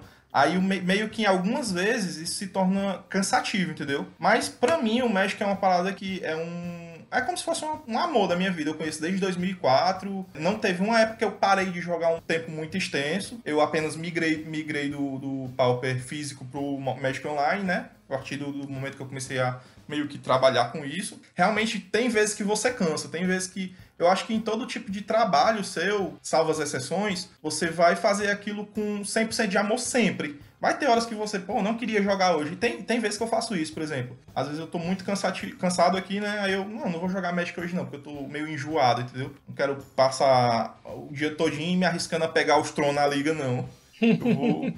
é mais ou menos isso, que quando você, às vezes você tá no grind assim, aí joga cinco ligas, tá na sexta, aí tá 3-1, aí não, eu tenho que fazer um 4-1 aqui para fechar, e pega um trono, aí, oh meu Deus do céu. Aí nessas horas você fica meio, meio enjoado disso, mas no geral, assim, eu não tenho o que reclamar não, porque realmente é uma coisa que eu, que eu gosto de fazer Magic, assim. Eu não sei por quanto tempo eu vou continuar fazendo isso, porque eu tô, vou cursar agora, voltar a cursar faculdade de finanças, é uma parada que eu gosto muito também, que eu quero pra minha vida, mas enquanto estiver dando certo, eu vou estar tá muito agradecido com isso, e, e é isso, tipo assim, eu tento me animar todo dia para poder fazer o dia melhor para mim. Eu acho que o fato de, de ser um trabalho que você pode fazer em casa, né? O home office, ele ajuda bastante nessa parte que você falou de, ah, você tá cansado, você, você tá em casa, você descansa, tá ligado? Você não teve que enfrentar três horas de trânsito, ou seja lá quantas horas forem, de metrô, por exemplo, sabe? Você não tem que estar tá num ambiente onde você é obrigado a estar tá vestido de um jeito, por exemplo, para trabalhar. Você vai estar tá lá no grind de cueca. Mano, eu tô, eu tô confortável aqui, entre uma partida e outra eu vou ali tomar uma água, comer um lanche. Eu acho que isso ajuda um pouco. Eu não sei se eu tô falando besteira ou se. Não, Lucas, você é um idiota, você tá falando besteira porque é difícil pra caralho, tá ligado? E não tem, não tem como ajudar. Não sei se eu falei besteira aqui. Não, não falo besteira, não. Isso ajuda completamente, completamente. Porque é aqui não, você tá jogando aqui de boa, por exemplo, eu fico aqui no meu quarto, às vezes eu jogo deitado, que eu acho que é uma coisa errada, eu vou falar até porque mais pra frente. É, coloco uma música aqui, dou uma pausazinha como um lanche ali e volto. Não é uma coisa que, por exemplo, teve uma empresa que eu trabalhei um tempo atrás que você trabalha, era de cobrança ela, né? Você trabalha com uma pressão muito grande nas suas costas. Você tem que bater meta, você tem. Ah, eu acho que 90 dos empregos ou mais é isso, entendeu? Só que chega a ser um, ser um tanto estressante, um tanto muito grande estressante em algumas pessoas, entendeu? E nessa época eu era muito ansioso, é, para querer bater meta, essas coisas assim, e meio que acabou me fazendo mal. Tanto que eu saí. E no Magic não, no Magic tem as, as exigências dele também, porque ele, você precisa dedicar um tempo, você não pode deixar, é, como o pessoal diz aqui, correr frouxo, tipo assim, ah, vou jogar uma ligazinha no dia aqui. Claro que depende muito do, da necessidade da pessoa. Eu tento pagar a conta dia 5, eu tento pagar uma conta dia 10, eu vou jogar lá para conseguir essa grana. Mas é exatamente como tu falou, tipo, você tem uma liberdade de dar para a hora que quiser. Tô estressado aqui, vou parar a hora que eu quiser, vou fazer um lanche, vou tirar um cochilo, entendeu? E voltar mais tarde. Normalmente eu, eu tiro um cochilo no meio da tarde e volto para jogar de madrugada, entendeu? Para compensar as horas. tem uma vantagem também, né? O, o possibilita você jogar a hora que você quiser. Exato. Você, ah, comecei a liga aqui, joga aqui, que nem você falou, né? Ah, tira um cochilo, volto, não sei o quê. Agora, se você fosse, como você falou, né? Saiu do, do físico e foi pro mall, se fosse no físico, não. Você tem que estar no horário certinho na loja, você tem que ficar na loja aquele período, é mais cansativo. Realmente, ser grinder no mall, eu vou por muitas aspas aqui, tá? Muitas aspas, é mais fácil. Muitas. É, tá? é de certa forma. Muitas, muitas. Mas eu entendo o teu ponto de vista. É, não, sim. É só, é só um, né, um comentário aqui de, de quem não, não, não é grinder e entende, assim, de Magic o, o suficiente para fazer um podcast. E a questão que eu tava falando de, de, por exemplo, você tirar esse cochilo, essa parada assim, é bom e não é. Por que, que não é bom? Porque você acaba acomodando. Por exemplo, eu, eu teve época que eu já fiquei muito preguiçoso, porque, ah, eu posso passar o dia deitado aqui jogando deitado, entendeu? Aí você não sai para fazer um exercício, você não sai para interagir com outras pessoas, que é uma parada muito importante. É, principalmente agora, nessa época de pandemia, porque realmente a gente não tá podendo sair. É, eu sinto falta de, por exemplo, tá num ambiente que eu esteja vendo mais pessoas, entendeu? Pelo menos na questão do trabalho. Tá num ambiente que eu tenha mais interações, é, não tá direto enfurnado dentro de casa só jogando 10, 12 horas por dia. É uma questão boa e ruim, entendeu? É, se pensar nesse aspecto. É, a gente também comentou sobre isso aqui, né, Gonzalez? Fez um episódio inteiro sobre histórias de lojinha. Dessa nostalgia, essa falta que faz a lojinha pra gente, né? Não só a lojinha, mas sair, encontrar os amigos e toda essa parte que, que ajuda, né? É, principalmente hoje em dia, tá, tá bem tá difícil. Tá complicado.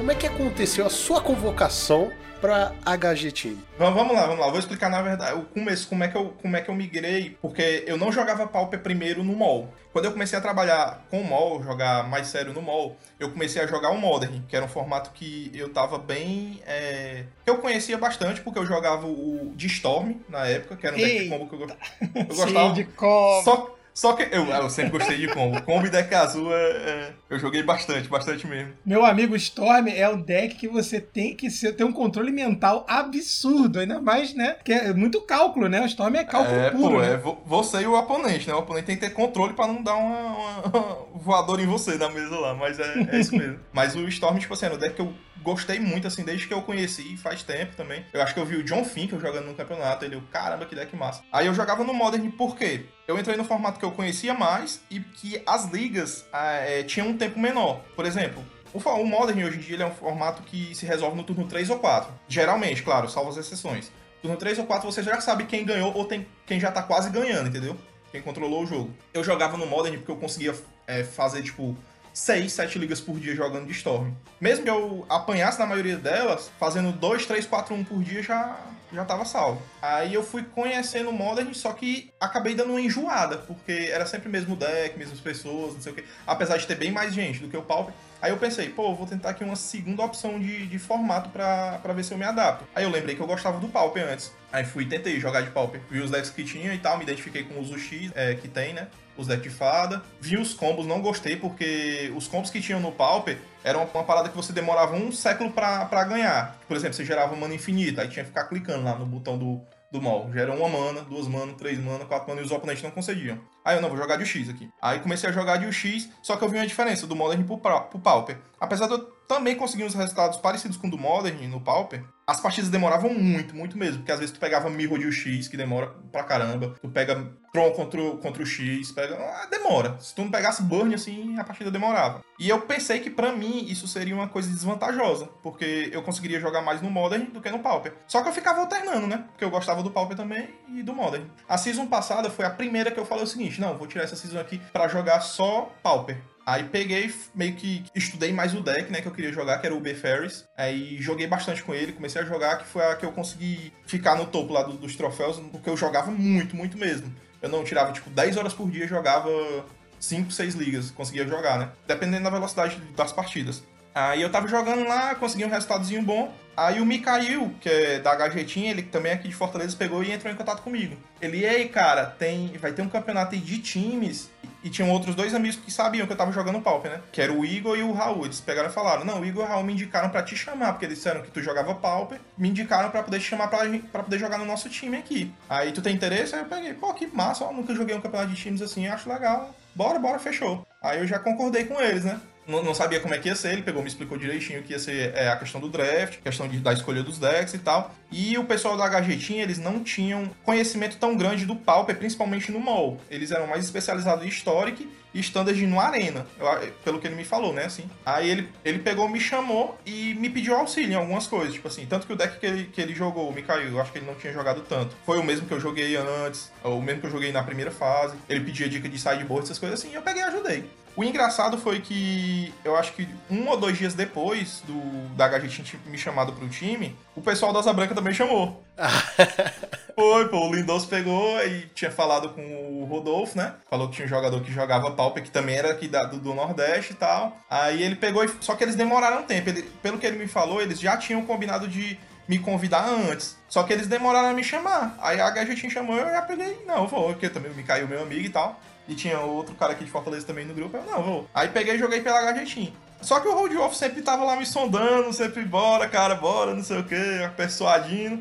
Aí eu, não, pô, e eu já conhecia a galera do, do Asa Branca também das ligas do MOL, que era o Campo, o Tolkien. Eu sempre jogava com eles assim, a gente trocava uma ideia legal. Eu achava eles massa, né? Do Nordeste e tal, eu, eu me ide- acabei me identificando. E ficou, eu fiquei, tipo, meio balançado, né, pra, pra, pela proposta deles. Aí, no caso, joga, joguei pela Team, terminamos o Super Cup lá. Passado um, um, um, dois dias assim, eu me decidi, não, vou, vou pra Asa Branca. Aí falei com o Mikael, agradeci a oportunidade, claro. assim, Eles ficaram muito felizes por eu ter participado, né, eu acho. Aí foi pra Asa Branca, aí também, até hoje. E foi assim que, que se deu o convite. Na Team, vocês tinham um programa de treinos durante esse período que sucedeu o Royale Super Cup? Tipo, vocês se juntavam pra falar assim, ó, essa noite nós vamos nos juntar e fazer um estudo do meta ou dos decks que tem. Tinha alguma coisa assim? Ou era tipo, cada um por si, Deus por todos? É, pronto, era, era mais ou menos. Na verdade, cada um por si não. A gente tinha um grupo no WhatsApp que a gente ficava trocando as ideias, mas a questão dos treinos, a gente, pelo menos na primeira e na segunda fase, não treinamos nenhuma vez. É, o Mikael pediu meu auxílio, né? Tipo assim, ele ficava perguntando questão de, de sideboard, de, de como jogar com deck, como se portar e tal. A Ana, que foi a outra pessoa, ela já tinha uma experiência de jogar, ela jogou de Fractus, também é a gente não chegou a treinar junto. E o Lucas também, só que ele, ele jogava de Tron, né?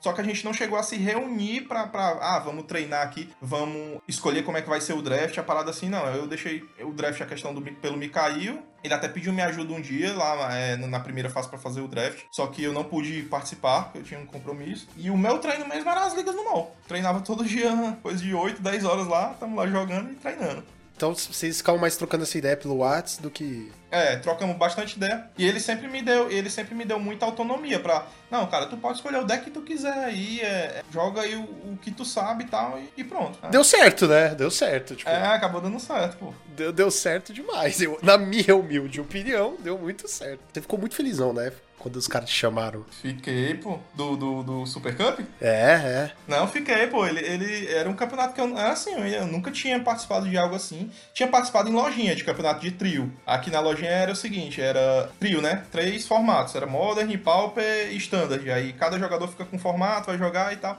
E algumas vezes a gente já tinha saído, se saído bem aqui na cidade. Agora, no nível competitivo que foi o Super Cup, com o nível dos jogadores que tiveram, assim, foi um- uma parada muito enriquecedora. Tipo, você tá jogando com uma pessoa que é o Carves, o, o Alexandre Weber, uma galera assim que você pega. Oliver Jux. Oliver Jukes, porra. É aquela final ali, eu tava tenso.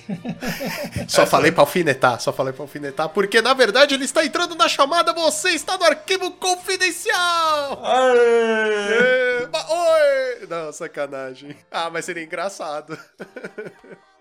A gente tem que fazer isso qualquer dia, né, ô, ô Lucão? Ô, Carlos, aproveitando, né, que a gente tá falando sobre o Super Cup, fala um pouquinho pra gente como é que foi essa experiência, assim, ao longo do torneio, né, já aproveitando o gancho, né, porque é sempre bom pra gente, né, que joga, mas não joga competitivamente. Como foi você que jogava mais de forma individual, né, posso dizer assim, né, dentro das suas metas, dentro do- da, da competição Carlos contra o MOL, né? É, mas como é que foi você viver, vivenciar isso, né? Essa mistura de individualidade, suas próprias metas e jogar pelo time. Conta pra gente um pouquinho.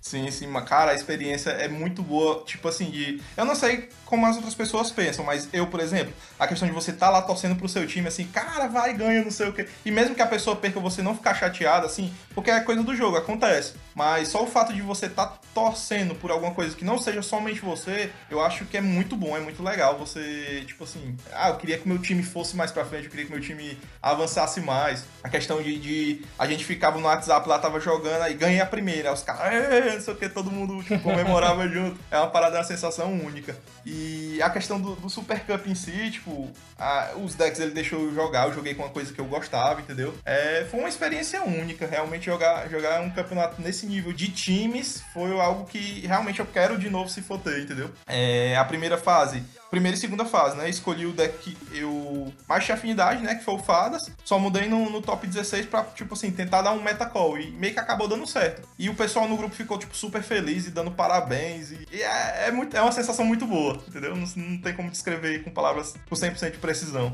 Não é MVP à toa, né, Lucão? É, não é MVP à toa, não. Fez por merecer, fez por merecer o cara. Vamos puxar o saco do cara aqui. Não, cara pô. joga pra caralho e fazer Foi o sorte, quê? foi sorte, É- foi sorte ali.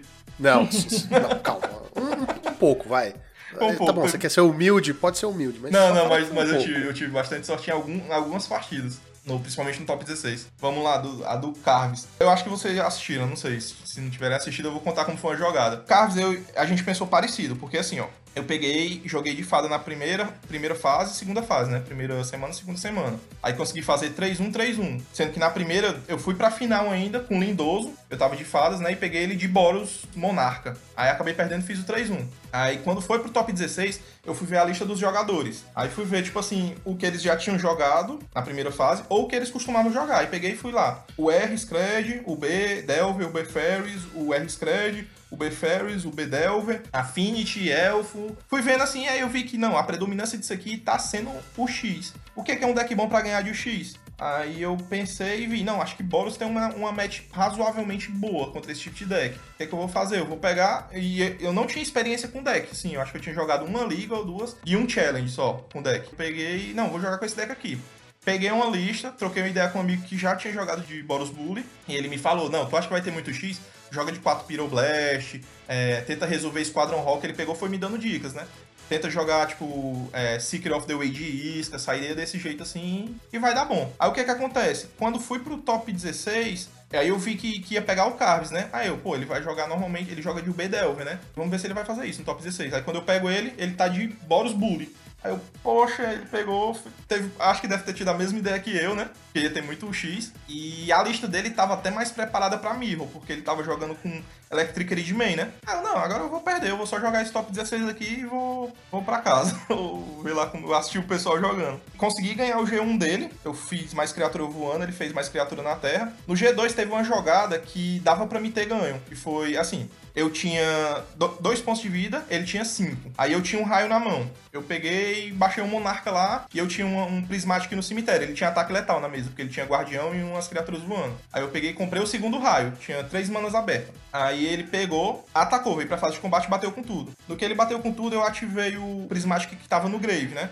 E ele pegou e jogou um Flaring Pain, pra não deixar prevenir. Aí o que foi que eu fiz? Eu não, ele tem 5 de vida aqui, eu vou ter que dar os dois raios nele pra poder é, ganhar o jogo. Se eu não ganhar agora, eu tô perdido. Aí eu dei o primeiro raio antes do Flaring Pain resolver e resolveu. Ele foi a 2 de vida. Aí eu fiquei naquela, puxa, ele não tem resposta, ele não tem nada na mão, eu vou dar o segundo raio aqui e ganhar. Só que eu errei aí, porque era para ter esperado resolver o Flaring Pain, porque nada salvava ele. Porque a única coisa que poderia salvar era um cordões prismáticos, né? Cordões prismáticos na mão dele. Aí eu não, não esperei resolver e dei o um raio na seca nele. Aí ele tinha o cordões prismáticos na mão, preveniu o dano e me matou. Aí o caralho dava pra não ter ganho esse jogo aqui. Eu perdi porque eu sou muito burro, meu irmão. Aí eu tiltei assim, eu meu irmão, pronto, entreguei o jogo pro cara. Eu já pensei, não, perdi, mas a partida tava ganha, mano. Aí você ficou aquele sentimento de, ah, meu Deus do céu, perdi. Tiltou, perdi, tiltou. É, tiltou. né? Aquela tiltadazinha básica. Eu, tava, eu tava narrando esse jogo, inclusive, foi um jogaço. Foi, Muito pô. bom. Aí, pra você ver, tipo assim, mesmo se concentrando, você ainda tem uns misplayzinhos assim que decidem jogo, pô, é muito difícil. Eu tenho uma filosofia que é: pense como pro player, jogue como um noob. Pensa como pro player. Jogue Boa. como noob. Boa, vou até adotar é. isso aí. Aham. Pode, pode, pode anotar aí. Vai vender, vai vender camiseta. Vai vender, pô, devia anunciar. Aí, pra piorar a situação ainda, no, no G3 eu me liguei. Aí eu, pronto, não, agora vou desligar aqui o computador, vou dormir, que é a melhor coisa que eu faço. Só que deu certo, eu comprei um Holiday Peasants lá na hora certa, que eu causei 21 de dano nele. Pouca coisa, né? E ele ficou com um de vida ainda, porque ele tinha ganho dois por causa dos terreninhos lá. Aí eu, opa, eu tenho chance aqui. Aí ele começou a fazer cordão prismático, cordão prismático, aí eu comp- top deckei um raio ainda, que eu tava perdendo na mesa, aí acabou dando bom. Essa foi a mais difícil e uma das mais difíceis partidas, né? E que eu precisei de sorte pra poder ganhar, pelo top deck do raio, pela, por tudo, pelo top deck do rally, que eu descobri depois, que é muito ruim na, na Mirror, pelo que ele me falou, entendeu? Porque eu ainda troquei uma ideia, ainda tem isso, de os caras são tão legal que eu, tipo, ganhei dele no top 16, e ele veio me ajudar como sair já contra outros decks, daí eu perguntei, ele foi super gente boa, receptivo e tal. Mas foi bom. Aí depois do Carlos aí Pedreira no top 8 de novo, foi o, o Weber de Afint. Eu ganhei por uma jogada que eu achei que fosse errada. Foi 2x1 a partida também. No segundo game, né? Tipo, eu tinha ganho o primeiro. Não, eu tinha, eu tinha perdido o primeiro, eu acho que ganhei o segundo. Aí no terceiro game, eu tinha um abrade na mão e eu tava na play. Então eu ganhei o primeiro. Aí ganhei o primeiro, ele ganhou o segundo, eu fui pro terceiro. Aí no terceiro eu dei um abrade no land dele. Ele disse no final do jogo que faltou um land pra ele fazer a Tog Fling e ganhar. Urza estava do seu lado, cara. Estava do seu lado. Ah, tá, viu, nesse dia. Por, por isso que eu falo que foi sorte, pô. E aí eu falo que, que. Aí eu peguei e pensei, poxa, eu preparei o deck pra pegar os UX aqui e não peguei nenhum. Aí deu certo na semifinal e na final. Eu peguei o R, Scred, do Jonais da Inside e o Oliver na final de UB. Aí acabou dando bom. Essas duas partidas foi as. Já que você falou do senhor Oliver Jux, que a gente tem que puxar um pouco da nossa sardinha, né, o Gonzalez? Tem Claro. Por favor, por favor. Tem que. Um pouquinho, um pouquinho só, um pouquinho só. Mas a gente queria saber como é que foi essa final pra você, tipo, enfrentar. Assim, eu não tô pondo o Joaquim em pedestal nenhum, gente, pelo amor de Deus. Mas como foi enfrentar o Joaquim? Como foi, né, toda essa. O que você sentiu? Porque a gente viu o jogo, a gente quer saber também é, como foi e tal. É, mas a gente quer também saber a sensação, tipo, ah, meu Deus, tô per... que nem você comentou agora, né? Tô perdido, não, agora vai, não vai. Eu queria saber como foi essa final, porque a final, né, foi o que decidiu a sua grande vitória. Cara, assim, eu fiquei, eu fiquei muito feliz por, pela final ter sido o Joaquim, porque ele é um cara que eu acho muito legal. Assim, eu nu- nunca, nunca cheguei pra conversar, trocar uma ideia boa com ele sobre decks. Mas pelo que eu vejo na- no, no- pelo menos Discord, Twitter, ele é um cara que tem muitas ideias boas pra deck. Até né, nesse último. é, na live que teve do Monarchs contra o Asa Branca, esse UB dele eu achei muito irado, aquele UB contra. Eu tinha visto algumas listas, mas da- com aquelas cartas, o- a parada de, de Lesson, as invenções que ele coloca no deck. E eu sempre tive essa mania de, de colocar umas cartas bem estranhas em alguns decks, né? Não, não tô dizendo que ele faça isso, mas tô dizendo que ele é um bom deck builder. E eu, além de eu estar, tipo assim, feliz por estar com ele na final, eu tava um pouco confiante pelo fato de ser o deck que eu tava preparado pra jogar contra, entendeu? Que era o X. Aí eu, pô, eu tô feliz aqui, mas independente do resultado. Mas você vai naquela, naquela é, confiança, mas né, não, eu posso perder, pô, é uma parada. E como eu, e como eu jogava de UB, é, apesar dele ser um pouquinho diferente, porque tinha Delver, como eu jogava de UB, eu sei que dá pra ganhar de Bully, entendeu?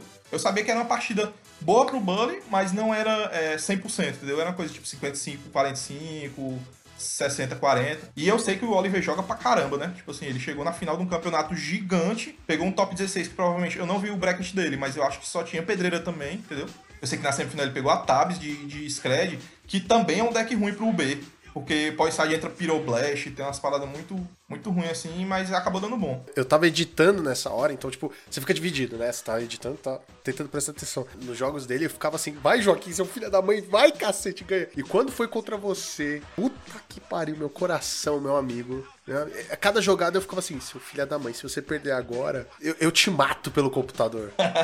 Não, e essa parada que eu tava falando de, de você total torcendo pro time, velho. Tipo assim, e, ah, caralho, um time do. Um cara do Monarchs chegou na final aqui e todo mundo tá mandando energia, tá mandando, tipo, apoio pro cara.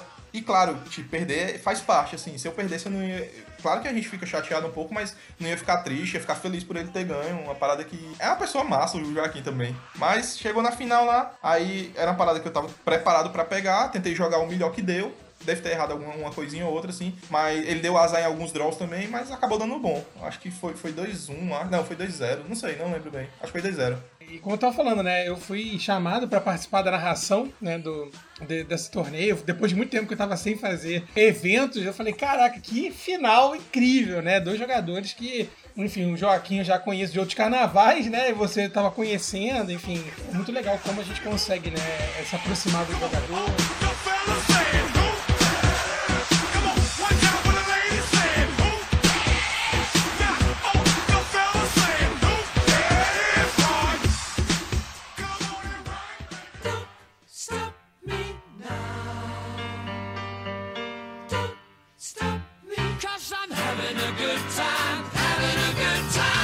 Quais são os seus projetos pro futuro, né? Depois dessas conquistas todas aí, depois que a gente já descobriu, né, toda a receita de bolo pra você ser um jogador bem sucedido nas ligas, né? Cada vez mais você tá seguindo, né, com os troféus e, e agora pelo Asa Branca, né, representando aí essa grande organização. Mas eu queria saber de você quais são as próximas metas a serem alcançadas aí pelo berço de Geia. É, vamos continuar jogando pelo Asa Branca aí, né? O Asa Branca em si, ele tem uns projetos aí que eu não sei nem se eu posso revelar agora, mas vai, vão, vão, vão aparecer. Fala, fala. Vamos. Fala pra gente aqui. Fala pros ouvintes, eu exclusivo. Se te expulsarem de lá, você vem pra nós, não tem problema. Olha só. brincadeira, Rodolfo, brincadeira. O Rodolfo é bravo, viu? Chegar com peixe. Aqui é tudo no amor, tudo no amor. Não, mas assim, é, é, por exemplo, uma, uma- que, que eu acho que dá pra divulgar. A gente tá pensando em fazer umas streams também, umas paradas, uns gameplay. Ó, É, bacana. bom. o, o próprio campo, que é do nosso time aqui, ele já vai começar agora a fazer uns vídeos sobre gameplays também, umas paradas legais. Se vocês puderem acompanhar ele também lá, vai ser uma boa. Ele até colocou, é, até na data de hoje que a gente tá gravando, ele colocou uma enquete no, no Twitter, né? Perguntando o que, que a galera queria ver de conteúdo dele também. Pode seguir aí nas, nas redes sociais o campo aí, o time Asa Branca, que tem sempre novidades boas, né? Ah, Asa Branca e Monarchs aí andando juntos sempre aí, mas Isso aqui é. é, é isso aqui é. É uma grande monarquia alada isso. Monarcasa, tá tudo em casa, É, né? casa.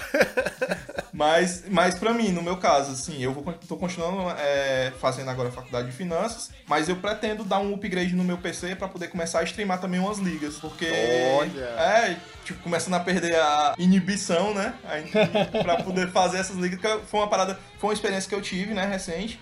Participei de duas streams, que foi a do Asa contra o Monarcas e a do Foguete jogando uma liga. E foi uma parada que eu achei muito legal, a interação assim com, com o pessoal no chat, uma parada assim muito legal. Foi uma oportunidade que realmente vai dar certo aí, eu vou colocar pra frente. E vamos continuar jogando essas ligas aí, challenge, o que aparecer aí, tamo aí jogando. E de preferência, não me enfrentando. Novamente, de preferência, por favor. Tá bom, tá bom, vou tentar, vou tentar. ah, meu amigo. Pô, ô Gonzalez, você não quer ser pro player? Você tem que apoiar de pro... Você tem que apanhar de pro player pra ser pro player. Ah, tá bom. Ó, não corta isso não, tá? Você Deixa entendeu? isso aí na edição, por favor. Isso não, nem vai sair. Não tô nem. Quando, quando é com uns brother assim, a gente nem faz Não, isso. tô brincando, tô brincando. É porque é, a gente tem que perder. A gente enaltece a vitória e ri da derrota e tamo junto sempre. É muito bom. É, essa é a melhor coisa do México, porque tem gente que reclama da derrota, né? E fica lá tiltado e, e Nada, chorando. Jamais, jamais. Não leva a lugar nenhum. Assim não evolui. O pessoal acha que, tipo assim, eu sou muito bom, só pode, porque eles ganham de mim, aí printa e vai mandar nos grupos de WhatsApp falando, ei, ganhei do BSG, meu amigo, isso aí eu apanho 10 por dia. Ah, mas deixa o pessoal. É, É, não, mas eu falo É, eu, eu sou, eu sou o diferentão, entendeu? Eu perco, printo e falo, galera, joguei com o BDG, foi muito maneiro, eu perdi. É. Mas foi muito divertido. Massa. Na Mas verdade, é- eu estou printando a tela agora e vou falar, eu entrevistei o Benço de bota nos grupos Cada um com o seu, cada um com o seu, tá ligado? Boa. Vamos lá pra pergunta mais importante desse podcast. Vamos lá. Da onde surgiu o apelido Beiço de Gé, desse nickname maravilhoso, cara? É, é, o- é o apelido. Já teve gente chamando de bacon de Gé, né? Porque não tem um, um cedilha lá. É, o pessoal falava que, que era por causa de bacon, alguma coisa assim. Mas vamos lá. Esse apelido, eu fui, quando eu fui criar a conta do MOL, um tempo atrás, não foi antes desses três anos, né? Acho que 4, 5 anos atrás. É, eu criei junto com uma amiga. Não, vamos criar uma continha aqui no MOL pra gente treinar standard. Era na época de Kaladesh, né? Aí eu, vamos, qual o nick que a gente coloca? Aí eu e esse meu amigo tínhamos outro amigo em comum, que o nome dele é Pedro, que a gente brincava. Aqui no Ceará a gente chama de frescar, né? A gente fresca com a cara do outro. Frescar é tipo brincar com a cara do outro, né? Fresca com tudo. Tipo assim, é. Tu é muito pequeno, alguma coisa assim. Ah, Pode parecer É o até. zoado paulista. Pronto, zoada. zoar. É, zoar. Aqui é, aqui é frescar. A gente tira muito. Aí a gente frescava muito com esse amigo da gente porque ele tinha um, um lábio muito grande, né? Aqui no Ceará é beiço. O pessoal ficou frescando. Aí a gente ficava frescando, ah, o beição, o beição. Aí pegou o apelido, né? Aí chegou na hora de fazer, a gente vai botar que, que nick aqui. E ele tava junto com a gente na hora de, de abrir essa conta, né? Porque até foi no cartão dele que a gente utilizou, porque eu não tinha cartão internacional, meu amigo também não, né? E ele pegou. Vamos botar beiço de Géia, bora? Eu, beiço de Géia, é, bora, frescando aqui com o Pedro, bora deixar. Aí pegou, meteu o nome lá, ficou até hoje. É tipo parecido com o do Carves, que não é o nome do Carves, é o nome de outra pessoa, né? Só que. Uhum. Só que acabou ficando. Aí ficou Pera- até Peraí, hoje. peraí, peraí, peraí, peraí, como assim? Não é o nome dele? Eu Não, sei que ele Car- não se chama Carves, mas eu achei que fosse, sei lá, um sobrenome. Carves, Abreviação. Não, É. o Carves, parece que o Carves, é, a história dele é o seguinte. Essa conta que- do nome Carves é era de um amigo que morava com ele numa república, alguma coisa, acho que não sei, Carvalho, alguma coisa assim, que meio que deixou a conta pra ele. Tanto que o nome dele é Diego. Palma, né? Tipo, não tem nada a É, ver. sim, sim. Tem nada a ver, gente. Não tem nada a ver. É por isso que eu tenho um grande problema com, com nick de mal, porque eu não consigo ligar a pessoa com o rosto, porque não faz o menor sentido, entendeu? Mas não, e a maioria das vezes já tem esses dois casos aí que nem a pessoa é, nem, nem era em homenagem à pessoa. Muito bom. Porque o meu apelido aqui, por exemplo, aqui em Fortaleza é Caramujo, né? Se fosse pra ser meu nick no mall, acho que. Se fosse pra ser um nick que se ligasse a pessoa, acho que seria esse, né? Mas acabou ficando essa brincadeira que a gente fez com um colega da gente, misturado com aquela carta, o Gaia's Cradle, né? O berço de Gé, aí ficou o berço de Gé. Aí o pessoal adotou, achou legal, ficou brincando e tá aí até hoje. Não criei outra conta, não, ficou ela. Cara, é beiço de Géia ad eterno, porque não consigo chamar de outro nome. Não, Beiço não de- vou conseguir. Não, o bom, Não, não tem como. é bom quando é gringo falando, é o bacon, bacon de Gé. Michael da Géia. É, e não tem a menor ideia do que seja, assim. Não, não tem, né? Não tem a menor ideia. Vai falando. É, É, mas é maravilhoso. É assim bacon que de é bacon, bacon, bacon mesmo. Bacon. I enfrentei a Michael da Géia. É engraçado demais, ó.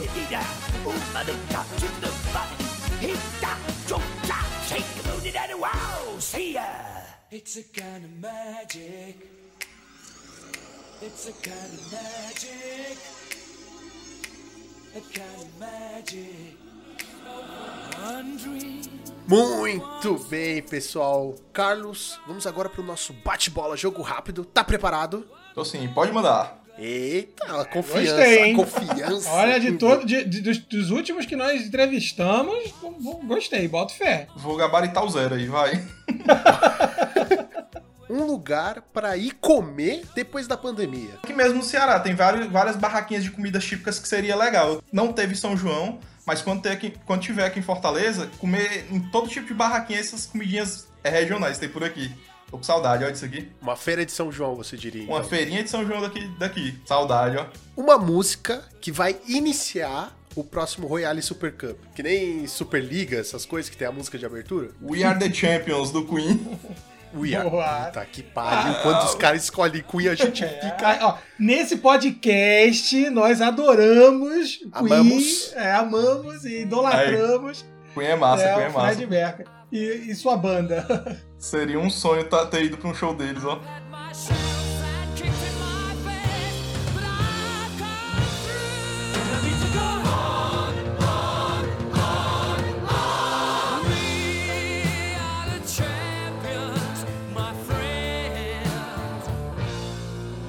Uma carta de Magic que faz você passar raiva. Torre de Usa. Atualmente, Torre de Usa. Pronto, é isso. E principalmente a torre, porque é a que gera três. Se fosse as outras assim, você, ah, isso aí já era só dois, tá de boa. Só que Né? A não. torre aparecer, você tá calmo, né? É, pronto, Caiu. até, se não tiver a torre na mesa, eu tô tranquilo. Eu imagino ele jogando, tá ligado? Tipo, Aí dá aí o raiva. cara faz dois, dois, aí ele não tá de boa. Aí o cara faz todo, filha da puta do cara. Leva Ah. o computador assim, tá ligado? Não, e o bom foi que, por exemplo, no Super Cup, o Lindoso fez um bocado de gente passar raiva, porque ele costuma jogar de Boros, aí mudou do top 16 pra Tron, aí o cara abre de Torre de Urza. Pensou um negócio assim? Do dá quê? raiva. Ele já quis te desestabilizar ali logo no começo, entendeu? Ele falou assim, ó, eu já sei que ele não gosta, eu vou... E consegue com alguns. Mas não foi comigo não, na verdade, graças a Deus. É, mas de boa. E agora, a última pergunta que é Beiço de Geia por Beiço de Geia.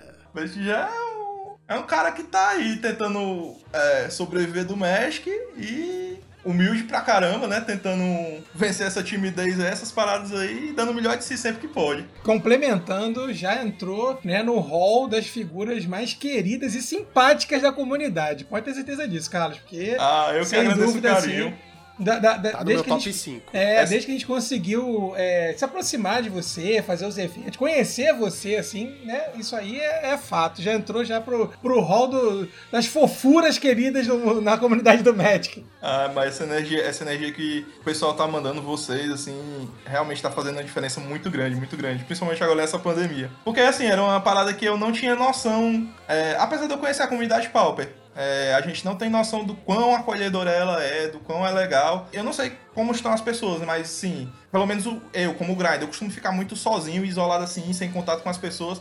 E essa energia é uma parada que abraça você, que, que faz você se sentir bem, entendeu? Ah, cara, é muito bom ouvir isso, sério. É muito bom ouvir isso. Porque é engraçado, né? A pandemia afastou todo mundo, mas uniu todo mundo do mesmo jeito. Sem a pandemia, cada um ia continuar na sua lojinha, conhecendo aquela meia dúzia de pessoas, um streamer aqui, outro ali. Conhece o jogador pelo nome, né? O nickname, e não passa disso. Mas agora não, a gente. Eu estou vendo o rosto do Beiço de Geia. A gente viu o rosto de uma galera Ah, é, que. pô, não que, a gente conhecia, não conhecia. É, começa a fazer amizade, ver quem é a pessoa, e isso é muito bacana. É, se, se tu me dissesse assim, dois meses atrás, três meses atrás, que eu ia estar conversando aqui com vocês, que trocando ideia, eu, eu falei, rapaz, eu não. Porque eu sempre fui muito introvertido, nunca fui muito de, de conversar, assim, de falar. Sempre fui mais de estar lá no meu cantinho jogando e, e pronto. Mas, caramba, tá sendo uma experiência muito legal e, e o pessoal tá sendo muito gente boa e tá, tá valendo a pena. Foi legal. É, sorte a nossa, né? Que a gente teve- tá tendo essa oportunidade. Sorte a nossa. Ah, e a minha também. Cara, quer fazer um jabá aí seu das suas redes sociais, do time, das redes? Pessoal, lá no Twitter é, tá como Bei- Bacon de Gea, né? Não, tá- não tem o C cedilha, que até na hora de fazer a conta no mall eu errei. Lá eu tô tentando ficar divulgando um resultado assim, tanto do Asa Branca, quanto repostando, né? Resultado do Asa Branca, quanto algumas vezes quando eu faço 5-0 em liga atualmente, coisa que eu não fazia antes. É, resultado em challenge, se vocês quiserem dar uma acompanhada lá. Talvez mais pra frente eu faça é, guia de sideboard guide, que é uma parada que eu sempre quis, o pessoal às vezes fica me perguntando. E eu vou postar por lá. É só isso mesmo, só o Twitter por enquanto. Mais pra frente, quando eu começar a fazer as lives, aí eu anuncio lá é, onde é que vai ser e como que vai ser. Estamos aguardando, hein? Estaremos lá. Exatamente. E, claro, está tudo aqui nas descrições. Você pode ir lá e seguir o Beiço de Geia ou Bacon de Geia se você for um gringo e estiver ouvindo a gente não entendendo é porra nenhuma. Carlos, muito obrigado por ter vindo no nosso programa. A gente agradece muito. Você é uma figura carismática. A gente adorou conversar com você. Você é um jogador incrível, uma pessoa incrível e sucesso aí nos seus futuros projetos. E a gente te deseja o melhor e saiba que nós, os Monarks, assim, estamos de portas abertas pra você conversar, pra você trocar uma ideia, pra você fugir do Asa Branca e vir pra gente, se você quiser. assim fica a dica, né? Boa, boa. Não, eu, que- eu que tenho que agradecer mais uma vez o convite. É, obrigado pelo espaço aí, pela gente estar trocando uma ideia. É, muito obrigado aí pela receptividade, cara. Isso aí. E foi muito bom estar aqui com vocês hoje, trocando uma ideia, conversando sobre Magic, que é uma coisa que a gente gosta e quem tá ouvindo provavelmente goste muito também. E é isso aí. Precisando de qualquer coisa, assim, pode chamar de novo, pode entrar em contato aí que, que tiver ao nosso alcance a gente faz. É bem provável que aconteça. Vai dar certo. E vocês conheciam Carlos Roger, o beiço de Geia, o MVP do Royale Super Cup? Não? Então corre lá nas redes sociais dele para você conferir tudinho que ele posta e na rede do Asa Branca também para saber de tudo e ficar por dentro de tudo que acontece neste time maravilhoso que abraçou ele com asas. Essa daí, vai tá esperando. Essa daí, É, eu estou, estou poético. tava inspirado, Lucão. E não se esqueça também que estamos nas redes sociais no Facebook, Instagram, Twitter, YouTube e na Twitch. Olha só, vejam vocês. Agora vocês podem nos acompanhar por lá. Somos Monarchs MTG em todas as redes. Então, fim do turno, Draw do Monarca!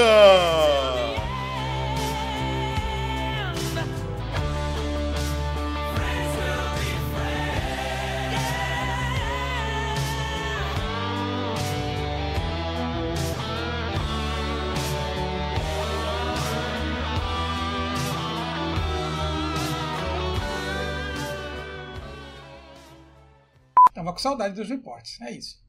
Né? Ó, teve um programa inteiro de report, você tava com saudade, caralho. O, o último foi? Foi, o último foi só report, porque, né?